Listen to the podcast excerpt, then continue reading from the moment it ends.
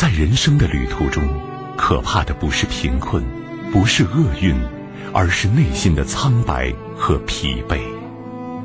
夜深人静的时候，如水的月光流进你的心田，那是纯净清凉的山泉，洗涤着你内心的尘埃。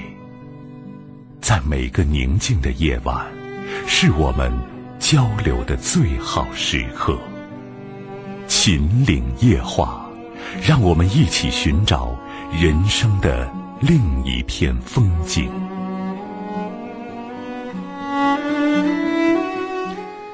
各位朋友，晚上好！北京时间二十一点三十一分，您正在收听的是陕西都市广播，在每天晚间的二十一点三十分到二十三点为您送上的《秦岭夜话》，我是金荣。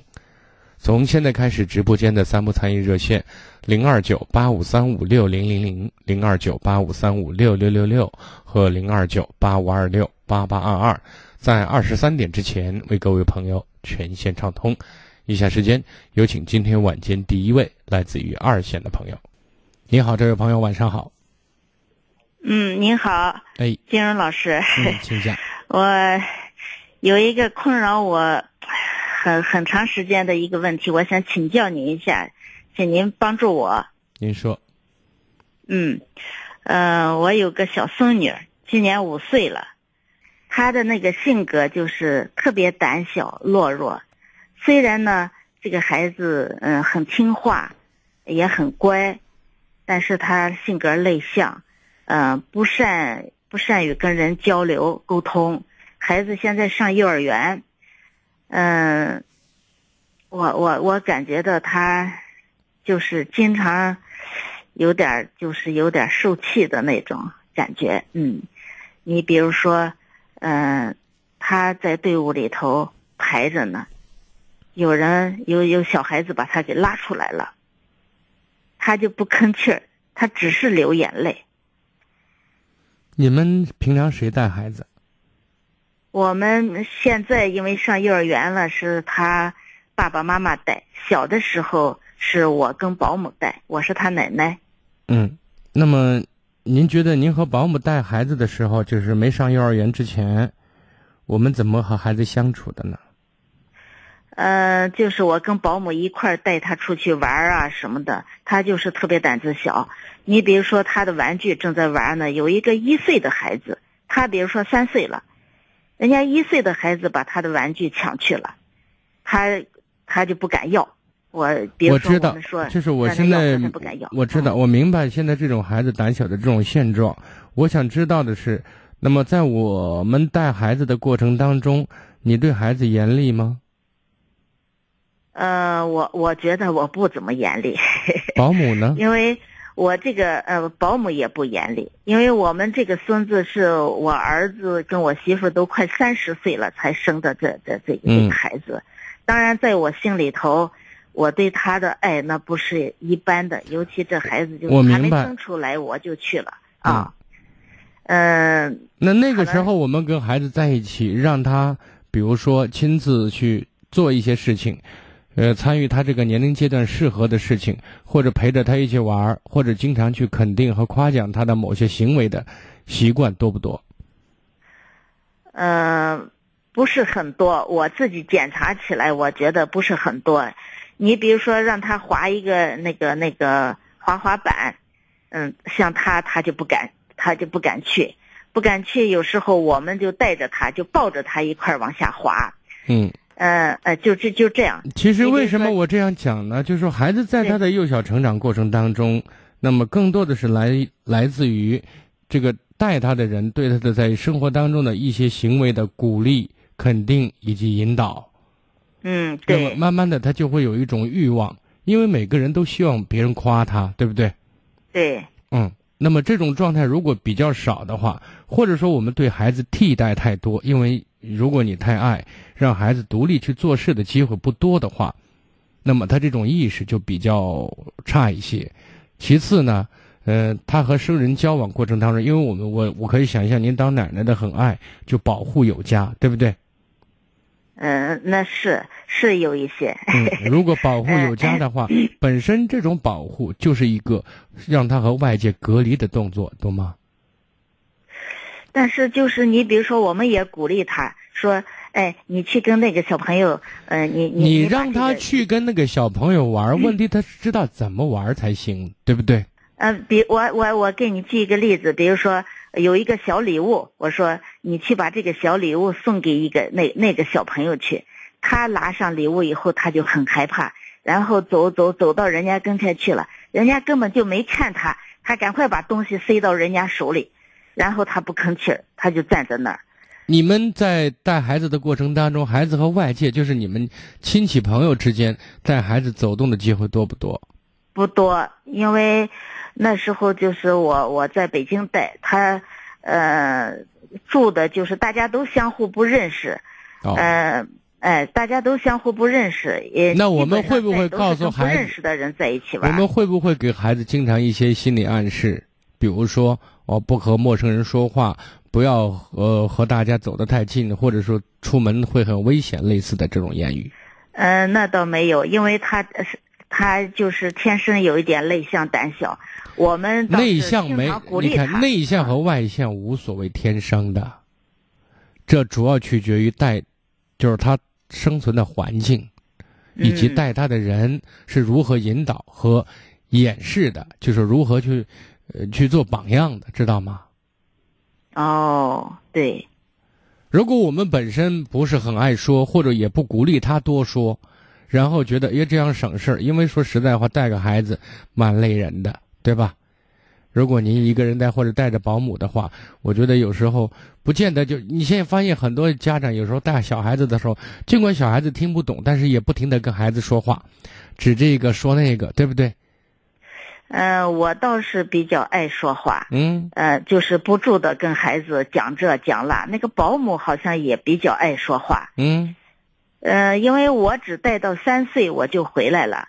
带到三岁，孩子就上幼上了幼儿园了。上幼儿园以后呢，是爸爸妈妈带。对，因为爸爸妈妈都比较忙。那忙的时候呢，谁在带？忙的时候就是他妈妈把孩子每天就是送到幼儿园就上班去了，然后我就我我我到三岁的时候我就回来之后呢，回来之后他们带，那个时候有没有保姆介入？呃，保姆也走了。哦，保姆只带到一岁八个月，保姆就那爸爸妈妈的性格怎么样？妈妈不爱说话，也比较内向。爸爸虽然爱说话，但接触机会很少。嗯，对他老加班，老加班，所以几乎就是跟孩子接触的时间不太多。另外就是孩子也不太喜欢跟爸爸在一起。嗯，他呃喜欢跟妈妈在一起，但是妈妈呃不爱说话。另外就是这个爸爸妈妈回来就是，老是他们两个把手机一看，呃，看微信，嗯，我我我反正就是去的时间不不是很长，就是偶尔去上几天。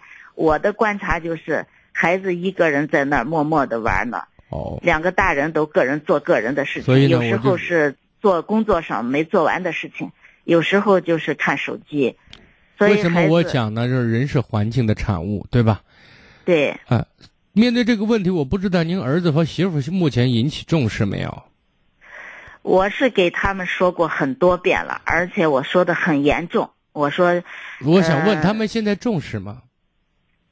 他们应该应该比较重视，如果比较重视的话，我希望你希望呃，你建议他们在以后和孩子相处过程当中，第一能够发展出孩子一个优势，知道吗？嗯嗯。就让孩子在某一方面，不管比如说唱歌也好，弹琴也好，跳舞也好，对不对？只要孩子喜欢的，让孩子一定要有一个优势出来，就是可以找到优越感。对。因为优越感产生之后，慢慢自信就会产生，在这个过程当中，家长。不要忘记，在孩子表现好的时候，时常的去肯定他、表扬他；在他做的不好的时候，鼓励他、安慰他。嗯，好。这样坚持一段时间，可能情形就会有有所改变。因为孩子目前正是性格的形成时期，也很关键，好不好？对对，好，好嘞，再见，好吗？嗯，谢谢，谢谢。嗯，不客气。接听下一位。你好，嗯，请讲。嗯，就是，嗯，我想那个。咨询您一个问题，就是现在心里就无法释怀。嗯，就是我不是在怀孕期间，我嗯是我自己娘家妈一直在监管我，然后快快生孩子的时候，嗯我婆婆然后过来，因为她那边有一个外孙女没人带，然后她必须要带一个三岁的两岁多的到三岁的外孙女，然后嗯快快生的时候到我这儿过来。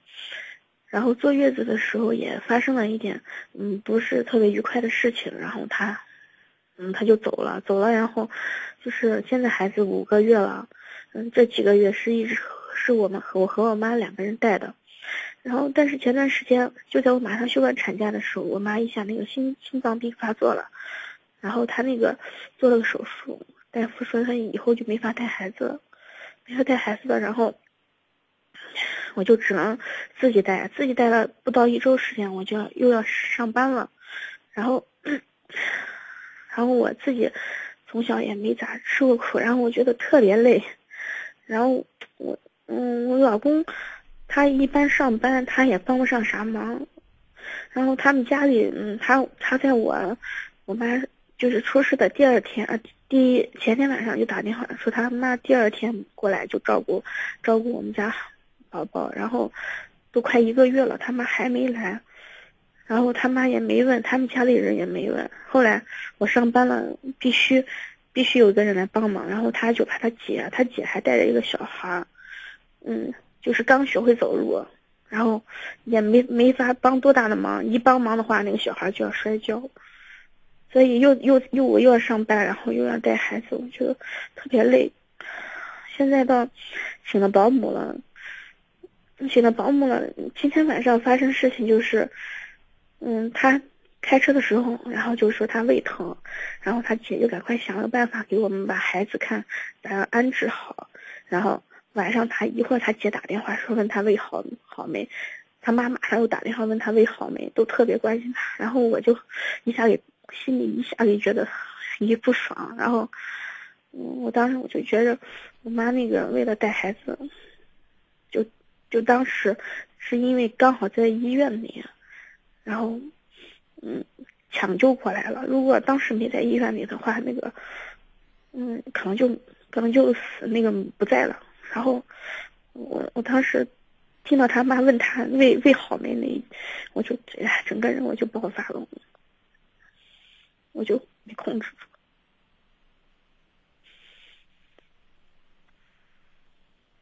然后呢？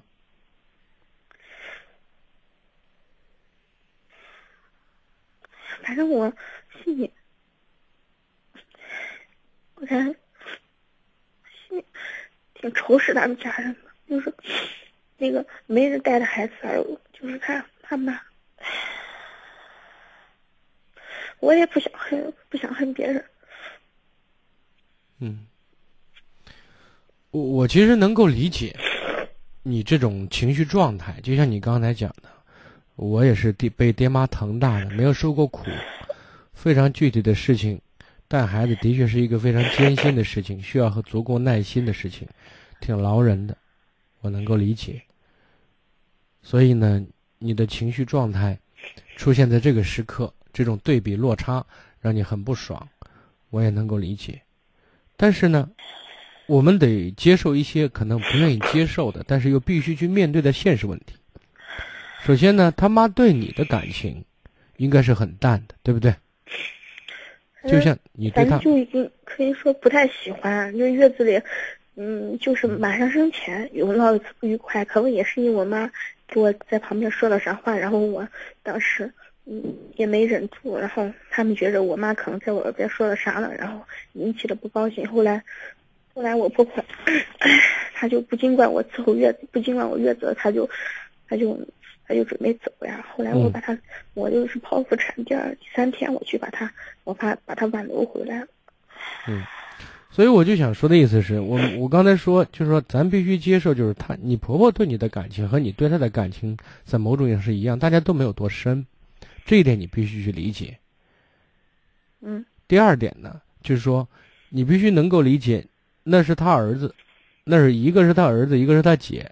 很关心弟弟，很关心儿子的健康，这也在某种意义上符合情理。你不能要求他们对你的感情像对你老公的感情，那是不可能的事情，对吧？嗯，我没要求，过就是啊是觉着我，嗯不是我妈给他们带孙子，应该我妈是外孙子，嗯带孙子带外孙，然后不是差点就就不在了嘛，嗯然后他们也没问，突然也没有那么关心，对不对？那么在意从，来没关心，嗯、是没问过，就是这个问题，我并不见得他们家人处理的是合理的，或者是处处理的合适。我我觉得我这一点跟你的对道理的认同是一样的，但是反过来也说明，就是说他们家人把里和外分得很清楚，知道吗？嗯那你你现在应该把更多的重点放在哪里？你老公对你，你和这个男人是不是很合拍、很合适？你和他在一起是不是感觉到幸福？如果这一点是成立的，那我觉得其他事情是可以忽略的。我们自己生孩子、养孩子，我们既然能生，我们就要有能力能养。别人给我们带是人情，不带是本分。就是我经常听您的节目，我、嗯我也没没多生他妈的气，嗯因为我也经常听您说这样说，嗯嗯我跟他说了的。然后我老公还还可以，他，嗯，他不管是关心我还是关心我家里人，这一次处理上还算可以。是啊就，是每次每次一联系到他家人，比方说他妈一直没来，然后我就问，他就觉得他妈各样各各种各样的对，我觉得他有点愚孝，我觉得我不能理解。他能爱你，能理解你，我认为就不是愚孝。如果他真的和他妈的是一个鼻孔出气的话，他妈的观点如果也是他的观点的话，那你们也许就不可能走在一起，知道吗？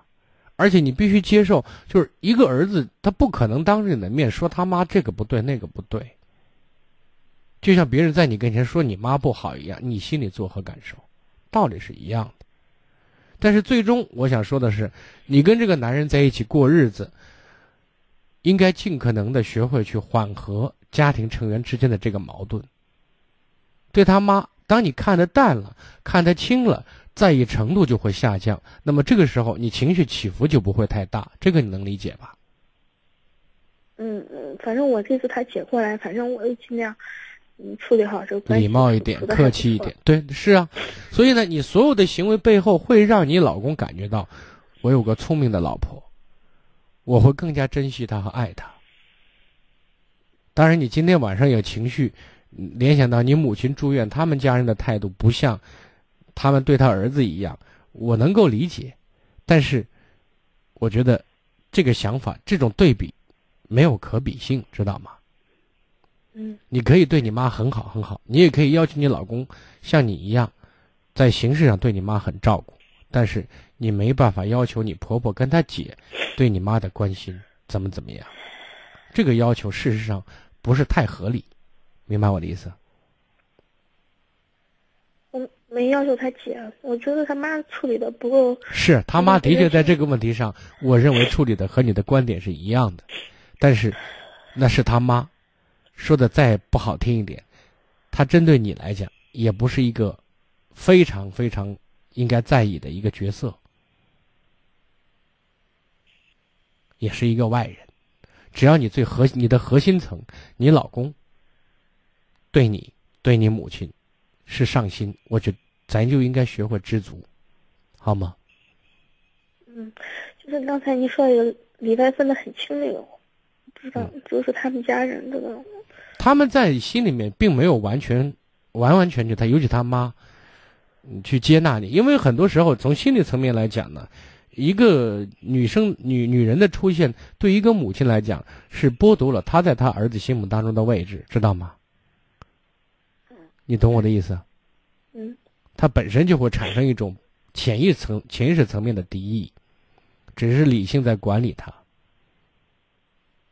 所以你应该理解，好吗？那我那我跟我老公闹得也不高兴，我也不知道，我就回头跟老公说一下，我我有你把，就像你刚才说的，我说你觉得你妈对你很开很关心，我就想起我妈为为咱带孩子那么操劳，你妈也没这么关心，我一时没时没管住情绪，你也别在意。我相信话说开了，也不会留下心结，好吗？那后边我应该咋办呀？你应该怎么怎么办？对谁呀、就是嗯，就是为以后这种，就是以后管理这种情绪。那管理情绪，就是我们应该学会有些问题在日常生活当中，比如说现在你面对的矛盾就是那么几个点，你应该把它理清楚，然后告诉自己是怎么回事，在发生跟这些人相关的事情的时候，你有你就会有一个正确的解释，知道吗？嗯。比如说他妈，那那不是我妈，人家对他儿的关心程度跟对我的关心程度，那肯定不一样的，这是合理的，对吧？你就不会有太大的起伏，那么情绪相对来讲就不容易爆发。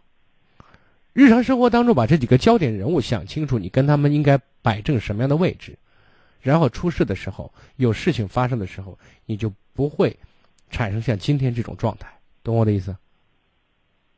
嗯，那如果那如果有一天他家里有啥事的话，那我也。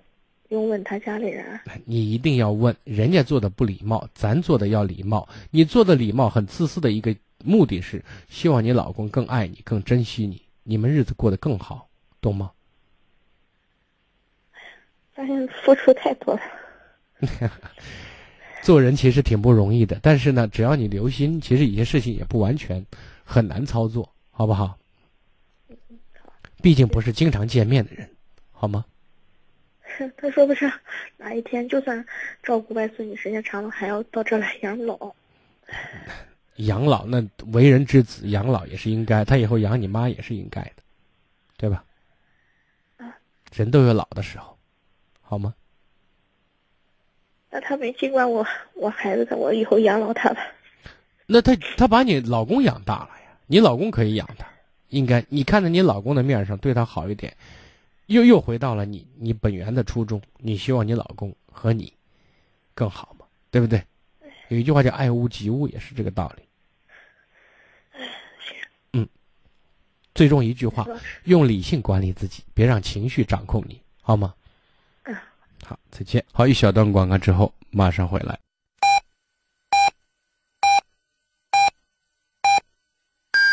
北京时间二十二点整。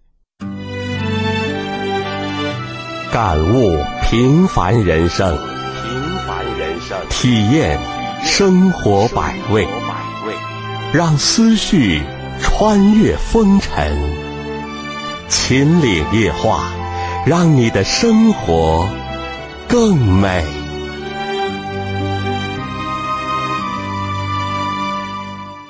北京时间二十二点，各位朋友，您正在收听的是陕西都市广播，在每天晚间的二十一点三十分到二十三点为您送上的《秦岭夜话》。在节目进行当中，如果打电话不方便，有意见和建议的话，您可以关注一零一八陕广新闻的微信公众平台。如果有家庭问题、子女教育问题、感情问题需要给我留言，或者收听节目回放的时候，您可以关注我的微信公众号“金融之声”就可以了。那很多朋友呢不会关注，我其实也很奇怪，但是也很也也基本上能理解，因为有些朋友呢，尤其是年龄稍微大的朋友，对智能手机的功能不是太熟悉的话，添加这种微信公众号还是有一些迷茫。那么今今天呢，我就再次把这介绍一下。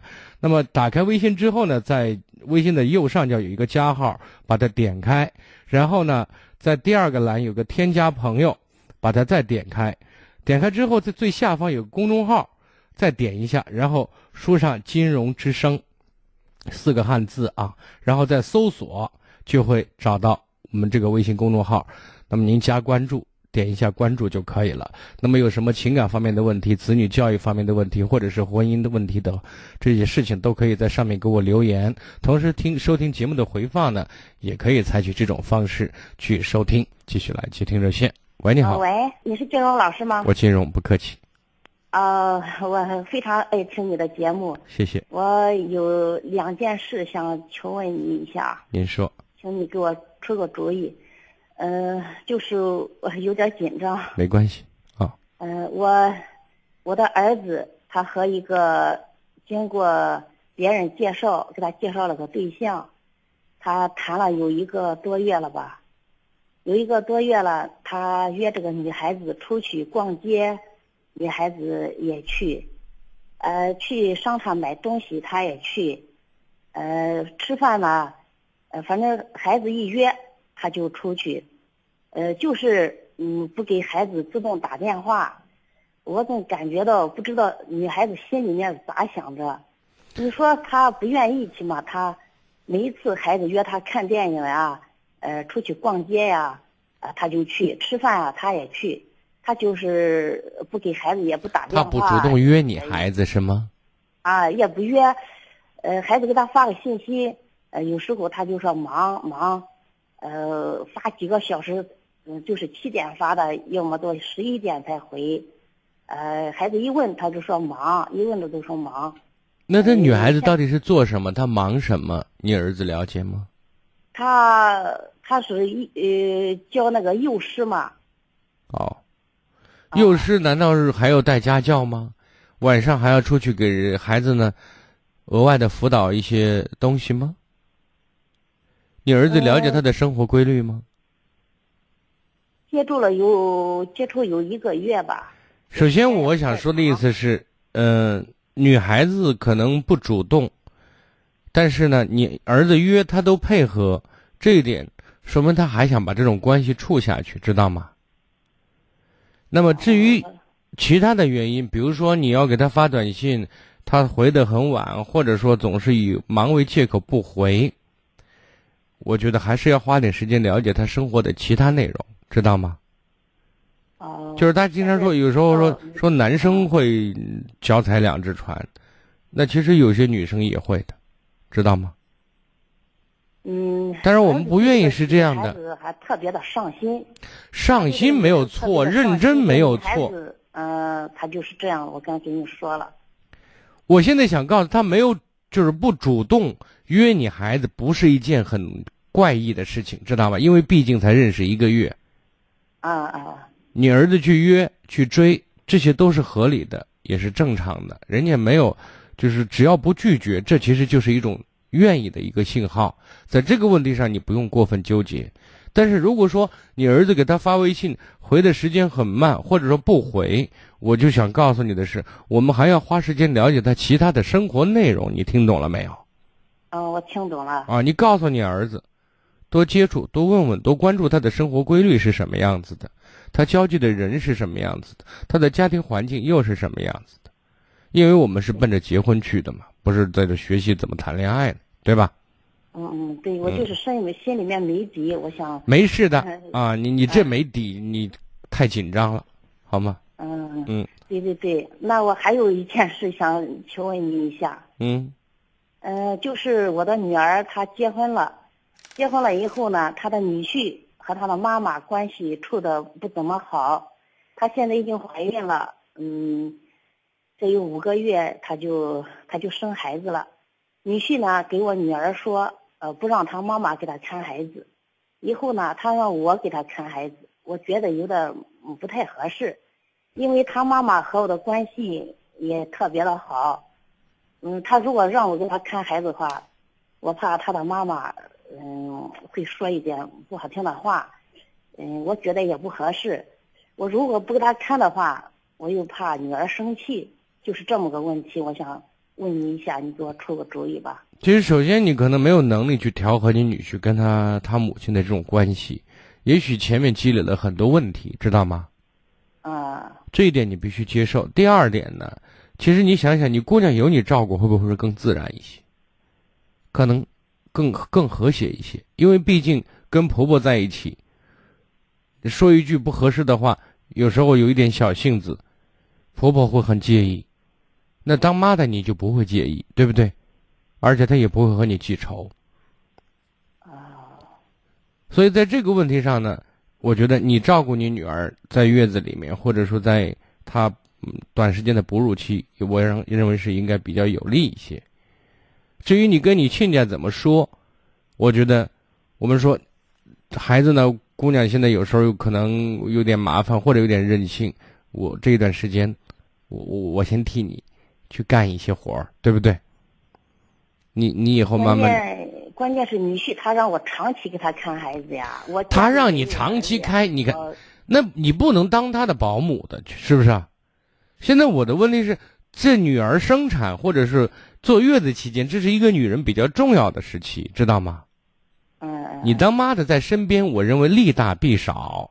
至于以后要怎么样的，那主动权在你，不是他想，就一定要实现。你说呢？嗯。但是这个特殊时期，我觉得你在跟前应该比较好一点，好吧？啊，你你就说我生孩子时候让我在跟前比较好一点。那是你姑娘啊，你搞清楚。嗯，好好，我明白。嗯，好，再见。继续来接听热线。喂，你好。哎，你好。哎，您的电话。老师。嗯。嗯，我想咨询一下孩子的教育问题。您说。哦，嗯，我儿子今年十三岁，九月份上初二。嗯，然后暑假刚开始的时候，他写作业，我说让他写，他说等七月二十号从北京研学回来再写。我想着刚放假就没说他，但是从北京回来以后呢，还是每天玩手机跟看电视剧，不写。嗯，我也就没办法了。结果是前几天开始写了，但是是抄答案，然后字帖也写的比较潦草一点，我就又说了他。结果是，他就从我家都走了，去他爷爷奶奶家去了。你说我该咋办呀？你看，孩子的学习习惯和生活习惯应该都不太好。嗯。那么这个不好，是源于我们和孩子走近的所有这些人，爷爷奶奶，包括爸爸妈妈。我们在教育和管理孩子方面，有时候是没有原则的，没有底线的。对，然后就是因为他在家老看手机和平板，然后我就昨天早上把平板和手机全收了。我说：“你看，马上开学了，这是第一。第二，平板我买的时候是因为为了上学而思才买的，手机也是因为为了联系才拿的，并不是说为了让玩游戏。所以说他一气之下就……你看，你是为了不让玩游戏，但是呢，它确实有很强大的其他功能存在着呢，对不对？”嗯，而且现在孩子玩游戏这种是一个普遍现象，大家都知道。那么如果真的要玩，也不是完全不可以，关键是一个时间的管理。那人就是我说过，学习是一个很辛苦的工作，干这个工作适当放松，换换脑子不是不可以。他关键现在就跟我说的，就跟上瘾一样，天天不分白天和黑夜。你现在有没有想过，他你我们不断的在指责他这样不对那样不好的话，那我们有没有反问过，作为我们孩子的引导者和教育者，我们是怎么给他在这方面去做的？我们就是因为。我不太会教育孩子，咱不太会教育可以理解，但是咱要学习。如果咱也不学习如何教育的话，就难以说得过去了。这是一个。另外一点呢，像你公公婆婆也好，你老公也好，这些和孩子接触都比较多的人，你们之间的教育孩子的理念是不是一致？是不是有分歧？嗯，我跟他爸爸离婚了，他爸爸因为就是。触犯法律，现在在看守所呢。嗯，然后他爷爷奶奶，你想，本身把他爸爸教育的就是那样子，他们那种思想可能教育不了孩子。那你看，如果你不会教育，他们教育不了的话，孩子在这样一个环境当中，如果变得很懂事、很很有责任和担当的话，那好像是一件奇怪的事情。嗯，对对对，所以我现在比较迷茫和。所以我们现在首先的就是。减少。如果他爷爷奶奶在娇惯，因为儿子现在不在嘛，对不对？觉得孩子可怜。现在很老年人很多时候有这种普遍状态，要么还爸妈离婚，嗯，反正让老人带的话，老人就会觉得孩子可怜，就尽可能的满足他的所有要求。而这个满足的背后，是让孩子形成一种错误的人生经验，就是索取成为他的主要的一种生活内容，对吧？对对对。啊，他不懂得感恩，也不会奉献。对。那么说的再。不好听一点，父母亲他的爷爷奶奶目前今天的这种做法是未来给孩子挖陷阱，是给孩子的父母在挖陷阱。因为孩子以后不能适应生活和社会的时候，他只会退回家里来收拾自己最亲的人。嗯，对对，就是的。那如果是这样的话，你要做的是减少孩子跟他爷爷奶奶的相处，这是其一。第二呢，那么跟孩子的这种亲子关系要更加构建和谐，让孩子懂得妈妈很爱他。而且妈妈不仅爱，而妈妈还会爱他，这是其一。但他信任你，那么反过来，他就会愿意在很多地方接受你的建议。他现在慢慢大了，你跟他交流的谈话方式也就显得尤为重要。很多问题不是只说结果，我一直在强调，对十三四岁以上的孩子讨论问题，最后由他共同来和你共同得出结果，这个过程非常重要，知道吗？对，所以我就买了咱们书，我也看了，但是我那孩子用咱的方法，他还是他现在关键对我已经封闭了，就不跟我谈任何事情。你现在不要跟他谈话过程当中，不要先学会直接切入主题，知道吗？嗯你现在跟他先有的交流，在这交流过程当中，每个人都有自己的兴趣点。你听过一个成语叫得意忘形吗？嗯，对，就是一个人在得意的时候，他就愿意敞开心扉。那什么时候得意？在你比较欣赏他的时候，他就会得意，知道吗？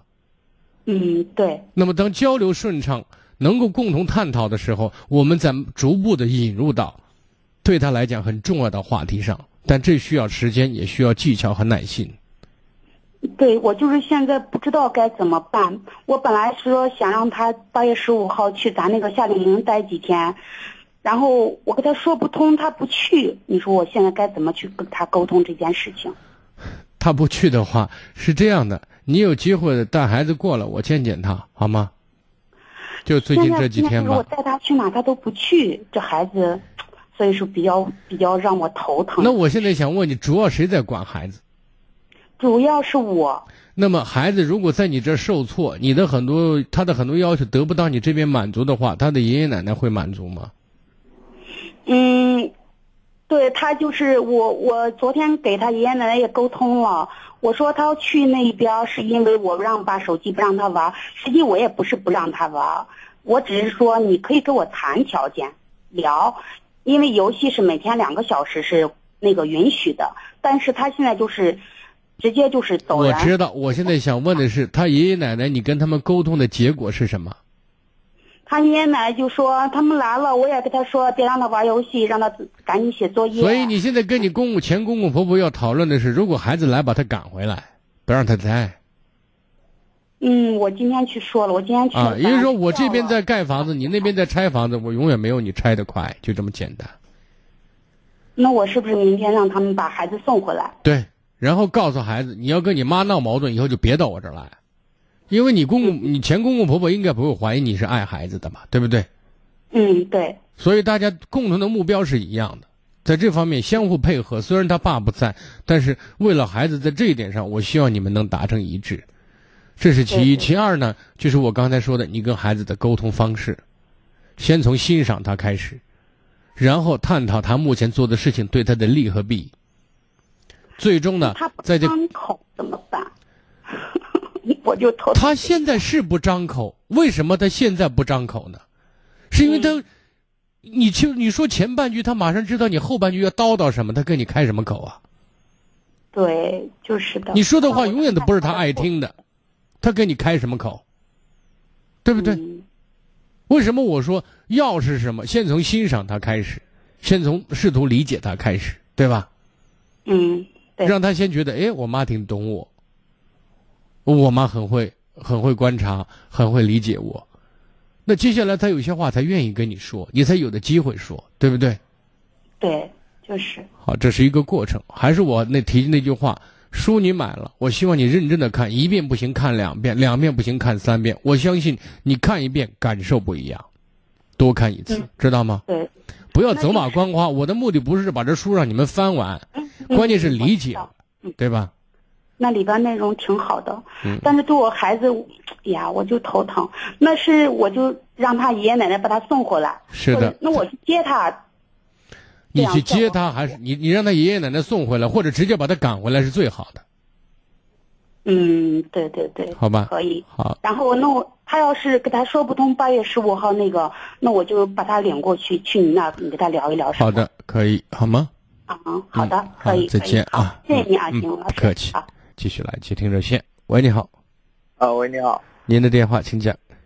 哦，那个金荣老师，我想呃向你咨询一下那个感情方面的问题。您说，那个我跟我女朋友呃认识快一年了，然后我们就是属于那种都是属于那种工作能力比较强的人，然后但是呢可能家庭条件都不太好，然后就是现在在这个大城市生活，然后我们平时上班都比较忙吧，然后可能然后住的地方也不住在一起，就是分开住，然后我可能双休日的时候会去她住的地方比如看他一下，然后就是呃，他的生活有时候生活方式可能有点嗯不太一样吧，就是他有时候比较懒散一点啊。我去他他的房子有时候看到，比如说他衣服呃放的比较随意啊，或者有些零食就吃完了也没扔，垃圾也没倒，然后就丢在那。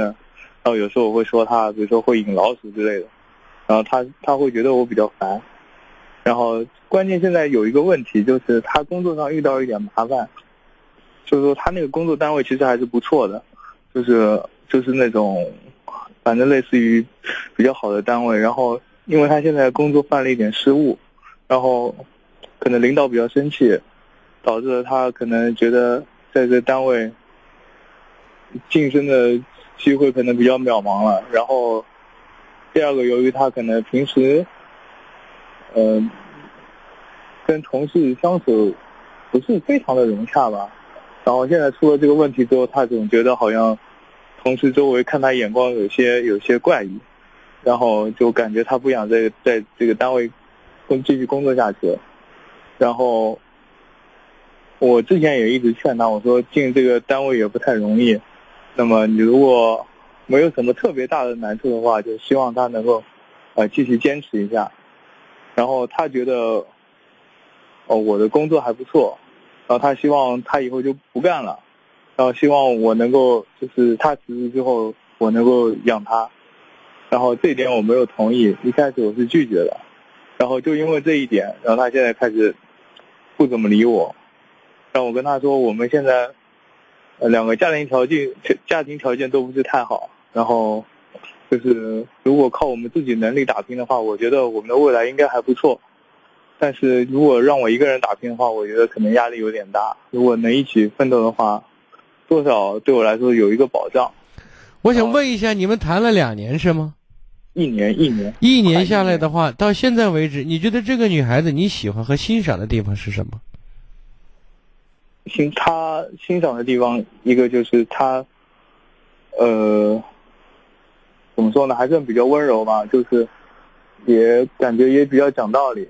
就是比如说我跟他沟通都是很有效的，我们之间的沟通不是说为了一如果沟通是有效的话，今天你用得着打电话给我吗？因为就这个问题，他突然就我。但这是一个原则问题。啊，对，我这是一个很很重要的问题，对不对？而且在你刚才的描述过程当中，你并不大欣赏他的生活习惯和生活做法。对不对？哦，我，对，但是我觉得这个地方是我可以容忍的，就是我可以稍微。你为什么能容忍？是因为他还比较温柔。对，因为我觉得这个是，因为毕竟两个人不可能说生活上所有事情都是合拍的嘛。是，但是我们得分一些原则性问题和非原则性问题，对不对？对对。比如生活内容里面，更多的时候如何去打理家庭。如何去照顾自己的爱人？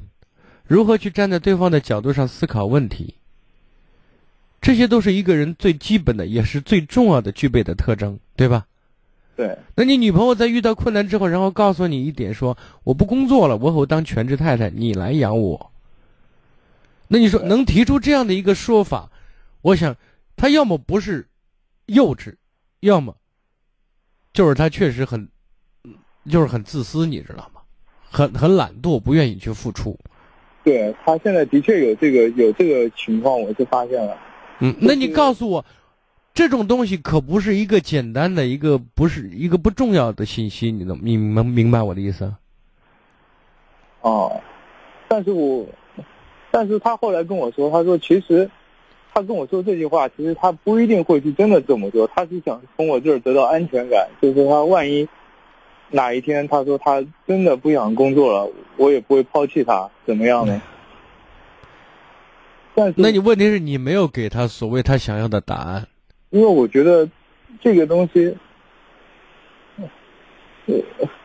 我觉得我是接受不了，因为他不是说没有这个能力，他的能力还是挺强的，他在大学里成绩比我好很多。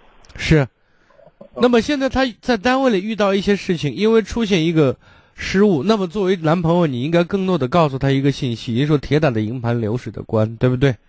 嗯。环境不断在变化的，今天是领导，也许明天还不是呢，很难说，对不对？也许调走了。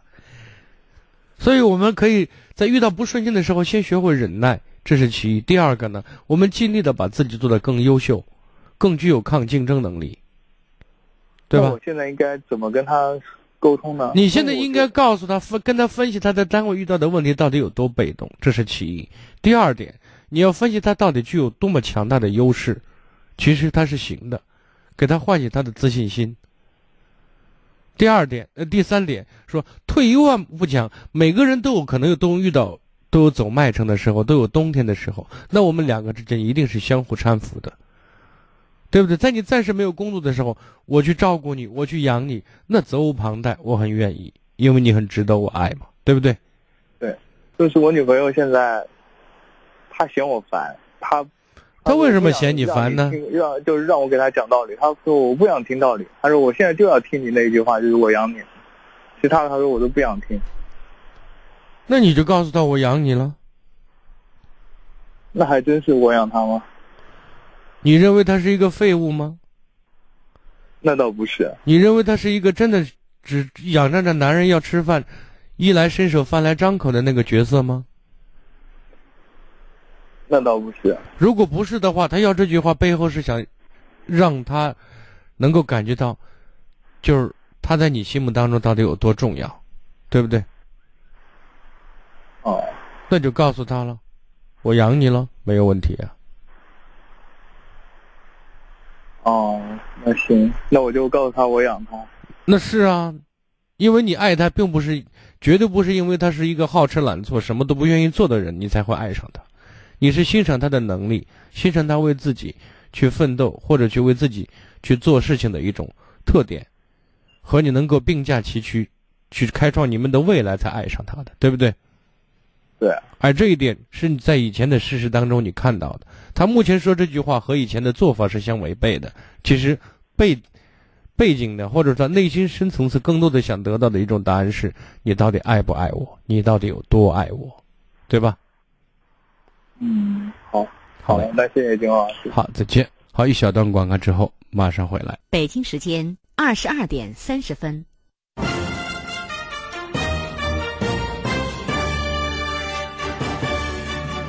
陕西广播电视台都市广播。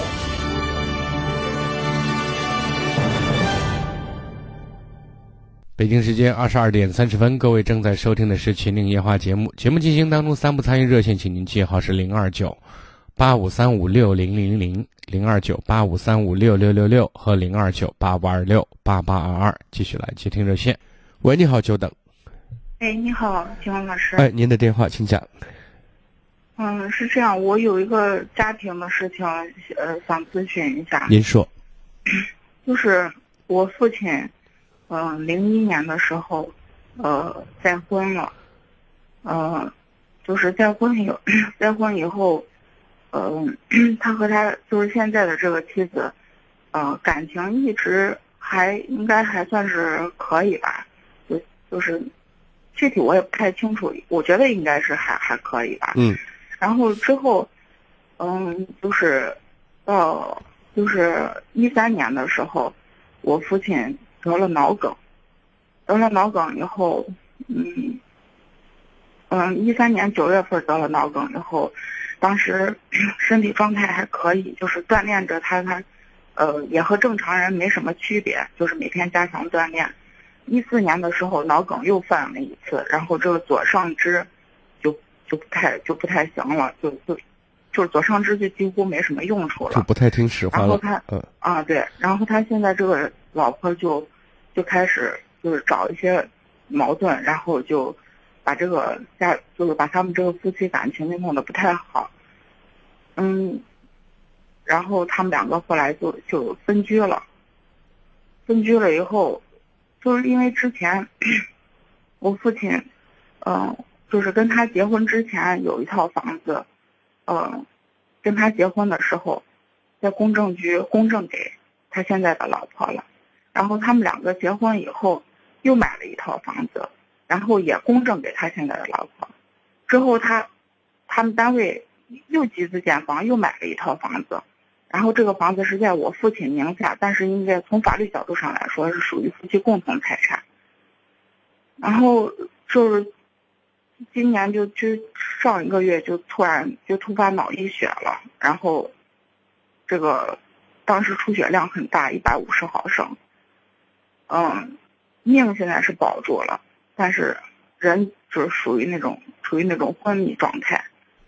嗯，在在这个在这个事情之前，可能就在去年年底的时候，他们两个就是协议过一次，就说是就是两个人感情不好了，就就离婚算了。但是因为我父亲可能当时的意思就说是之前的房子都没有留给我，啊，肯定是想把这套房子保住。然后留给我，我我是我是他唯一的孩子嘛，然后他肯定觉得他要是身故了以后给我什么都不留，他可能也也觉得遗憾，他就他就跟那个女的就协议说是给那个女的补偿二十万，然后这这套房子就和他没有关系了。然后我父亲之前给他了，就在他这次突发脑溢血之前给他了十万，然后说剩下的十万跟他办手续的时候。再补给他，但是这个女的一直就没露过面儿。他们两个不是因为分居了，就一直没露面儿。后来我爸就脑溢血了，然后我在他住院期间，我给那女的打过很多次电话，然后他也不来，也不管。现在，因为我的亲戚都说是这个事情，就是说是因为父亲病重，就说是你这个事情得尽尽快要处理好，要不然后头有很多麻烦的事情。之后我我我就我就找到他以后，他就说是，他反正 自己嘴上就说是，那那你说咋办？我说是这样，我我我就按照我父亲之前的协议，我补偿给你，我我我继续补偿给你十万块钱，把我爸之前承诺给你的那十万我补偿给你，你给我写个东西，就说你不放弃这个夫妻共有这一部分，然后也放弃遗产继承这一部分。但是从法律的角度上来讲，我咨询过律师，律师也说这些都没用。就是这他写这些东西，将来要是反咬一口反悔了，也也没办法。所以现在这个事情我也不知道该怎么处理好。那你有没有问过律师，他跟你父亲公证的那一套又一套的房子给他有用吗？公证有用吗？那是有用的。如果公证了。而没有过户的话，跟你这会儿他写个东西也没用，公证了又有用，有区别吗？你想过这个问题吗？公公证就是我们说夫妻财产哦，这个你父亲写个东西，这个房子赠予了某某，对吧？啊，就说是就这是你当事人的主意，对不对？对。那么反过来说，你继母在这说：“我这几个房子，我给谁谁谁了，跟你父亲做这件事情难道不一样吗？唯一不同的是去公证了，让给公证处掏了点钱，他盖了个章子。那那你跟你继母公证一下行不？不行。为什么你父亲做了就有就有用，而你继母做就没用呢？因为那是。律师说那是属于人家夫妻共同财产，人家两个人可以去处置。人家两个人是可以去处置。现在问题是，他和你是子女关系，对，就就母女关系，对不对？那他现在我我和那女的没关系。我知道，但是你从某种意义上，你你他你把他叫后妈的嘛，都都是真的嘛。对你叫不叫是一回事，但是从称谓上，从道理上是这样的吧。嗯，是对吧？他现在说我把我东西给人，我给谁？那实在不行，咱公证一下，或者咱过户总行吧。其实你看，我刚才听了你讲这个事情啊，律师说他写那个没用。呃，如果站在法律的角度上，可能是没用，但是法律的建立是为了规范那些不不讲道理的人的一些做法，对吧？或者说相对比较公正的处理问题，这是法律设置的意义。那么另外一点呢，就是说人性的存在，有些东西可能来的更实在、更具体。所以我认为写和不写之间还是有区别的，明白我的意思？嗯。包。括写他的这种想法，包括给你写收条，收到你和你父亲多少钱，包括写他和你父亲是一种重组家庭，而且你父亲先前给了他什么什么什么，对吧？嗯，就这些东西，用从道义的层面，从一个人性的层面上来限制他，再做出更多贪婪的、更糟糕的决定，知道吗？嗯。所以我认为写和不写之间有区别。嗯，就是我现在就是想了解的，就是你看，就是现在我我父亲处于这种昏迷状态，就是我如果要是打官司起诉他，就是我作为我父亲的监护人来说，我现在起诉他，然后让法院判他们离婚的话，这个过程，这个这个结果也肯定会判离，他肯定自己现在。鉴于我父亲现在目前的这种状况，他肯定也希望尽快跟我父亲结束这种婚姻关系，但是，就是说 这个诉讼的过程可能会比较漫长，可能是一年或者两年。那我父亲这种病情现在这种这种状态，不知道他能不能撑这么长时间。你看，这是第一点。我现你啊，你说你说。嗯，第二点就是说，还有一种方法就是。我父亲就是他昏迷，他他也有有意识的时候，就是我我我觉得也可以把他就是推到民政局去，跟这个女的把婚离了。一旦离了以后，这可能就不牵扯任何问题。但是我我总我总觉得这样，好像有些有些残忍，所以我就觉得，我我就不知道我该怎么做了。但是你父亲可以授权，比如说他在清醒的时候，你可以请个律师啊，对不对？做一个全权委托和代理呀，但是授权要到民政要到民政局离婚的话，这个就必须对对当事人去是是是，我明白你的意思。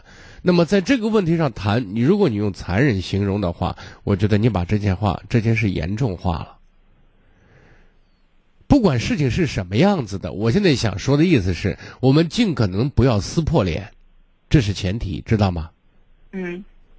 而最终以你父亲这么多年对他的好和付出，让他就是收一次手，少拿一点。从道理上少拿一点，从情感上他已经拿的很多了，明白我的意思？嗯。所以呢，可以把这些东西写下来，但是你心里怎么想我不管，你嘴上一定要注意用词委婉。嗯。明白吗？明白，说完了，好吧。好，谢谢。好，再见。继续来接听热线。喂，你好。哎，你好。嗯，您的电话。嗯，金老师，我想咨询一个问题啊，就是关于我娃的问题。然后他是今年上高二了，然后在那个就是今年分班的时候，就是从高一升高二分班的时候，他从以前的那个尖子班，呃，一下子就是考成绩没考好，考到那个平行班了。然后就是这件事情对他的打击也挺大的，然后对我的打击也挺大的，对我们家呃，我我就呃我我和他爸都都挺那个啥的。然后小当时小孩也接受不了，然后他让我去找那个学校的那个教导处主任，然后哎呀我我我当时也去找了，找了，但是教导处主任就是把他和我叫过去，就是说了一顿，然后最后就找原因嘛，就是说他那个成绩考的。就考的不好的原因就是他不是爱打篮球嘛，爱玩，暑假的时候也没有好好复习，然后就就造成这个情况。然后就是到上这个礼拜了，这个礼拜我回去了，他就他就跟我说，他不是住校嘛，他回去我回去他就跟我说这么一个话，说骂我，我不知道我现在嗯什么是对的，什么是错的，但是有些事情我处理起来，我觉得我是分裂的两个人。然后有时候我，呃，听别人说是怎么样，然后，但是有就比如说有一件事情我自己判断做的话，我觉得我自己做是对的，但是别人又说我就拿不定主意。他说你，他说妈，你你觉得我是不是精神分裂了？我现在就想问一下，他不跟我说这话是什么意思啊？就是人在面对很多问题的时候。在外围的一种状态和自己内心的状态，很多时候是不完全匹配的。但是，当他能说我是不是有点分裂，其实是没事情的。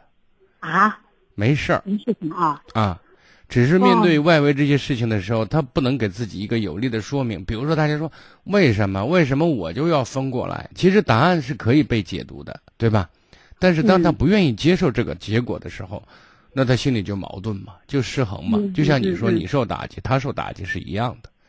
嗯，所以慢慢年龄大了，我们家长跟孩子要讨论的一个问题，我经常在节目当中也说，我说当结果呈现的时候，是不问你能不能承受的，但是结果一定是由过程决定的。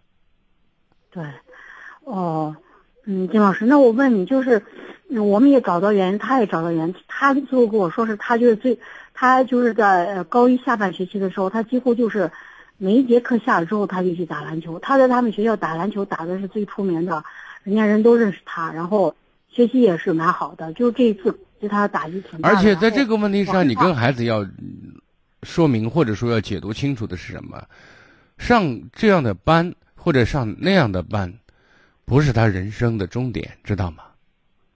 哦。啊，人生一定会有一些起起伏伏，有所得一定一定就会有所失。只是说你在。你的当下的时间里，你认为什么对你更重要，就要把精力和热情偏向于哪一方。哦，那我想知道我现在该怎么样？就是说，这个礼拜不是他不是在那住校嘛？然后礼拜六、礼拜五回来，礼拜六就是一天交流的时间。啊，我娃一般情况下爱跟我交流，就是因为他爸有时候骂他呢啊，他跟我交流，我但是我不知道该怎么样去说。你要跟他说的最最核心的就是我刚才谈到的，就是你遇到了一些坎坷，遇到了一些不得已，但是这是你人生当中非常短暂的一个瞬间，对吧？嗯嗯。它不代表其他，只能说你现在不顺，而且原因你也知道，但是你有时间、有精力、也有智慧去改变这种状态，让自己回到自己想要的一种感觉里面。嗯，那还有一个问题就是。呃，我知道他这个学期哦，他很努力。他跟我说是他现在几乎不打篮球了，然后，嗯，然后就是说，嗯，别人出去玩了，他也不玩了，他就他就使劲学习嘛。他我觉得是不是又走极端了？人说张弛有度，在这个问题上呢，他如果说有适当的活动，对身体没有太大影响，你也不用过分干涉，好不好？嗯。那他跟我说是，他一定要呃重呃重回到实验班，就是那个。那是那你说妈妈支持你，妈妈也相信你可以做到。我知道，万一我就想着，因为这个世界上，你，不能说是有些话他说说的很好，然后做出来就不一样，因为那学习毕竟很难哦，就是高中。然后我的意思就是说，他万一就是他这次。你现在不要给他说万一，知道吗？啊。你现在先不要给他提前去泄气。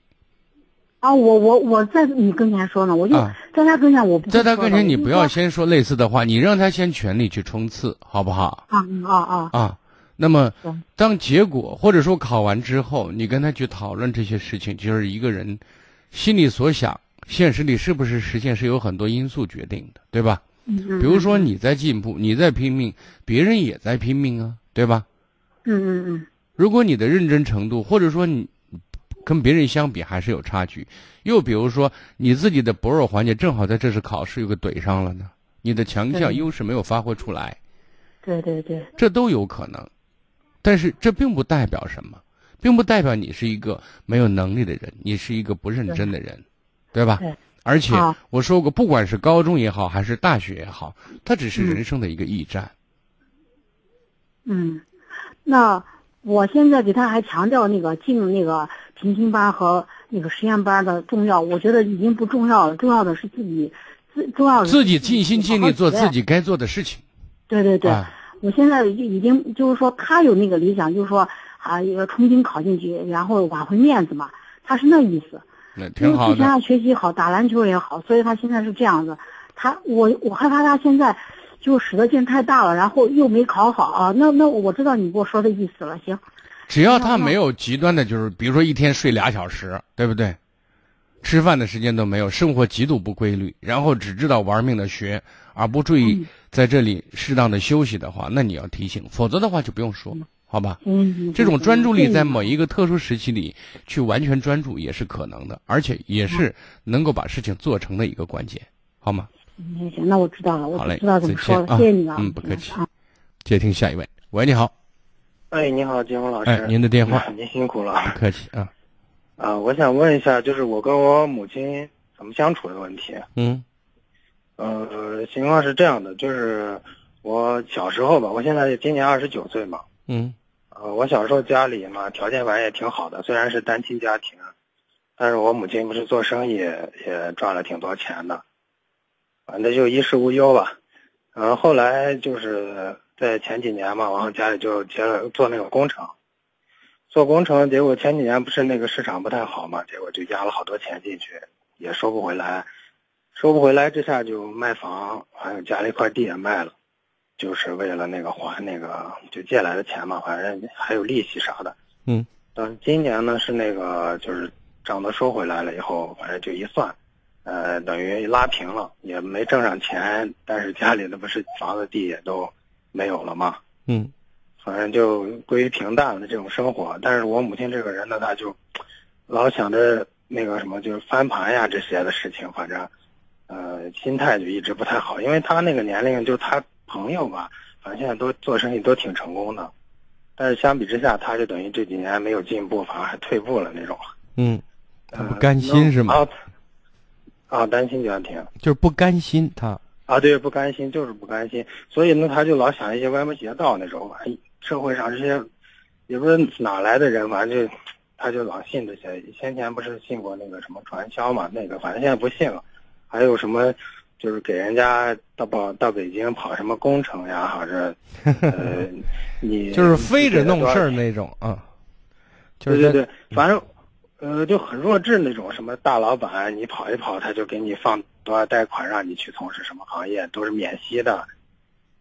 反正我就特别。就受不了这件事，因为我觉得他那个什么，就是前就是这半辈子活下来嘛，我觉得他是一个挺成功的人嘛。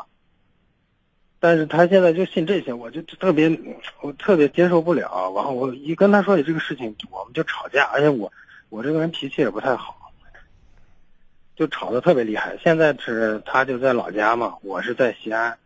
嗯。呃，我等于家已经成在这边了，完嗯那个小孩今年也出生了。反正他也是就偶尔来一下，嗯，前一段时间又说了这个事情，说什么，呃，人家马上就要放钱了，怎么怎么回事的？我一听我就炸了，我就跟他吵起来了。完了，我说话也挺难听的，完了他也说我是畜生，怎么怎么回事的？最后最后现在就是两个人都不说话了。我觉得在处理处理你母亲这件事情，作为儿子这个角色，你处理的不太合适，对吧？但是说要处理，给自己一个合理的说法，我们我们得分析这件事情。就是你母亲生意没有做成功，最后拉平也算他走运，对不对？有些生意做的血本无归的也多了去了，对吧？对对对。所以还算是走运，至少他是一个善良的人。这是第一。第二呢，他确实思考问题比较单纯和幼稚，虽然年龄一大把，但是并不见得他成熟，知道吗？对我，所以才会把，所以才会生意出现这样或者那样的瓶颈，所以才会出现他相信那些人的所谓的鬼话，对不对？对对对。但是有一个最根本的初衷，他想好来着，知道吗？对对对。啊！但是人说你想，在没有能力的情况下，也就仅仅停留在想。如果你折腾，更多的时候你在折腾自己，折腾家人，对吧？但是。现实角度上讲，你母亲更多的时候在折腾自己。折腾自己还有一个非常有利的地方，因为人不可一日无事，你懂吗？而你母亲内心深处又是一个极度渴望存在感的女人。对对对。所以他得找事来证明我活着是有意义的，我在做有意义的事情。有时候也可能达到了一种自欺欺人的状态，知道吗？对我，我以前也是跟他说，我就说你想去，比如说去北京跑这些生意吧，你跟那些人应酬呀啥，你是就是就当旅游了，因为你看，所以我就想说的意思，在这你这样一分析过来，其实当妈妈的也是蛮可怜的一个女人，对不对？嗯，对。他就像在某种意义上没有长大的一个孩子一样，现在呢，你一天天长大，一天天成熟。慢慢的，他跟着你混了，而跟着你混的时候，你就一定要学会包容他，过去前几十年做生意，胆子大敢整，基本上都能成，因为大家当时的这种商业意识都不很强，对不对？嗯，所以呢，有些事有些事情就比较好做。现在呢呢，大家能能你能想到的，你想不到的都有人在做，对不对？嗯，所以呢，你你应该我说的意思是，应该理解你母亲那种心态，不要一定不要跟她一般见识，这是我给你强调的最关键的。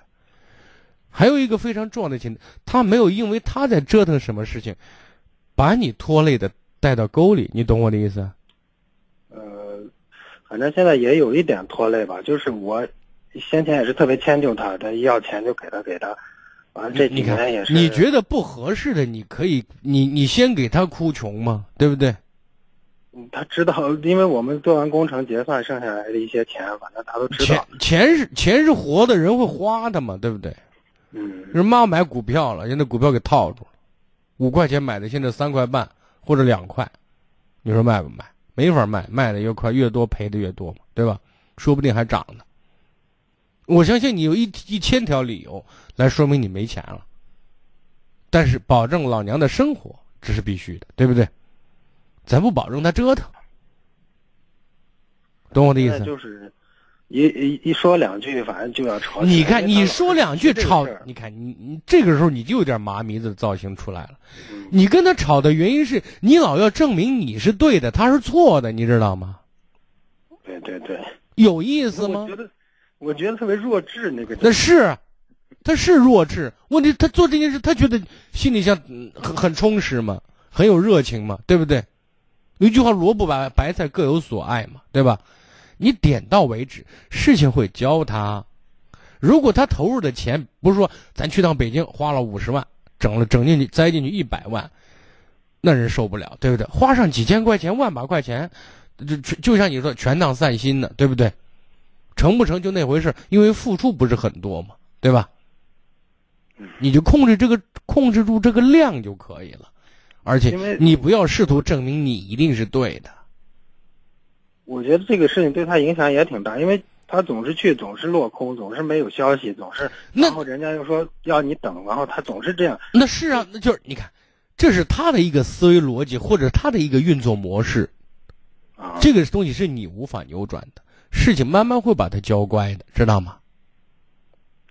而不是你不断的强调去指责他是这样错误那样的幼稚，越活越回去了，对不对？你不能这样说他。我妈这个人，她的毅力特别强，她毅力特别强。认准一件事情，真的是没法改变。你看，生活的一个人成功有很多综合因素会导致的，对不对？你你妈做生意毅力也强着呢。那有时候趋势干就干倒规模就是这样的，你不了解行情，有些东西你没有按规律办事的话，你就栽跟头嘛，对不对？嗯，这不是你有毅力，你越有毅力栽的越重嘛，就这意思。就咱现在能够控制的东西是在金钱上不要让他投入太多，知道吗？而他精力上的热情的事情又超出你能力范围，懂我的意思？嗯。第三点，他说什么就什么了。点到为止，听了听不听，您您就折腾吧。反正我这是您安全的大后方，折腾不动了，我这儿养您，就就行了。因为你妈曾经为你付出了她自己的所有，就这么简单，好不好？就就好比还有一个事儿，金老师，就是就好比现在吧，他那个房子因为也住了十几年了，比较旧了。前几年我就说，你把这房子卖了，我再添点钱，咱们搬到那个好一点公园旁边那个小区很好。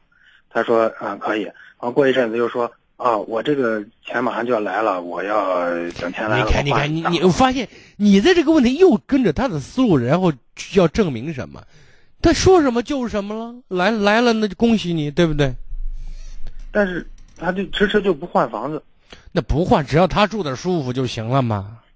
那这个房子确实是旧了，确实旧了。那有些人，你说城里生活好吗？那有一些在农村待惯的人，在城里就怎么住住不惯。你觉得好？并不见得我也认为好，对不对？就是他经常会有一阵子想通了啊，我明天就把房子卖了，然后过一阵子又想不通啊。总之，我现在就告诉你一句话，结束我们的谈话。好的，随他，随他，你把握好你的底线就 OK，听懂了？听懂了，听懂了。好，再见。嗯，好。好的，今天节目就这样，再次感谢各位，欢迎在明天晚间同一时间继续关注《七零夜话》，朋友们再见。